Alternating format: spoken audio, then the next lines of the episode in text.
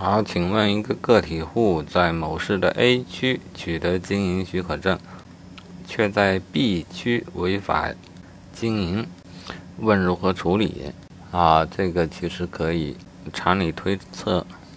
对于 B 区的有关行政机关而言，该个体户和没证是没什么区别的啊。但是，在他处理了完处理完该被许可人啊，该个体户之后呢，有一个规定是啥呢？行为发生地行政机关应当依法将被许可人的违法事实处理结果抄告作出行政许可决定的行政机关。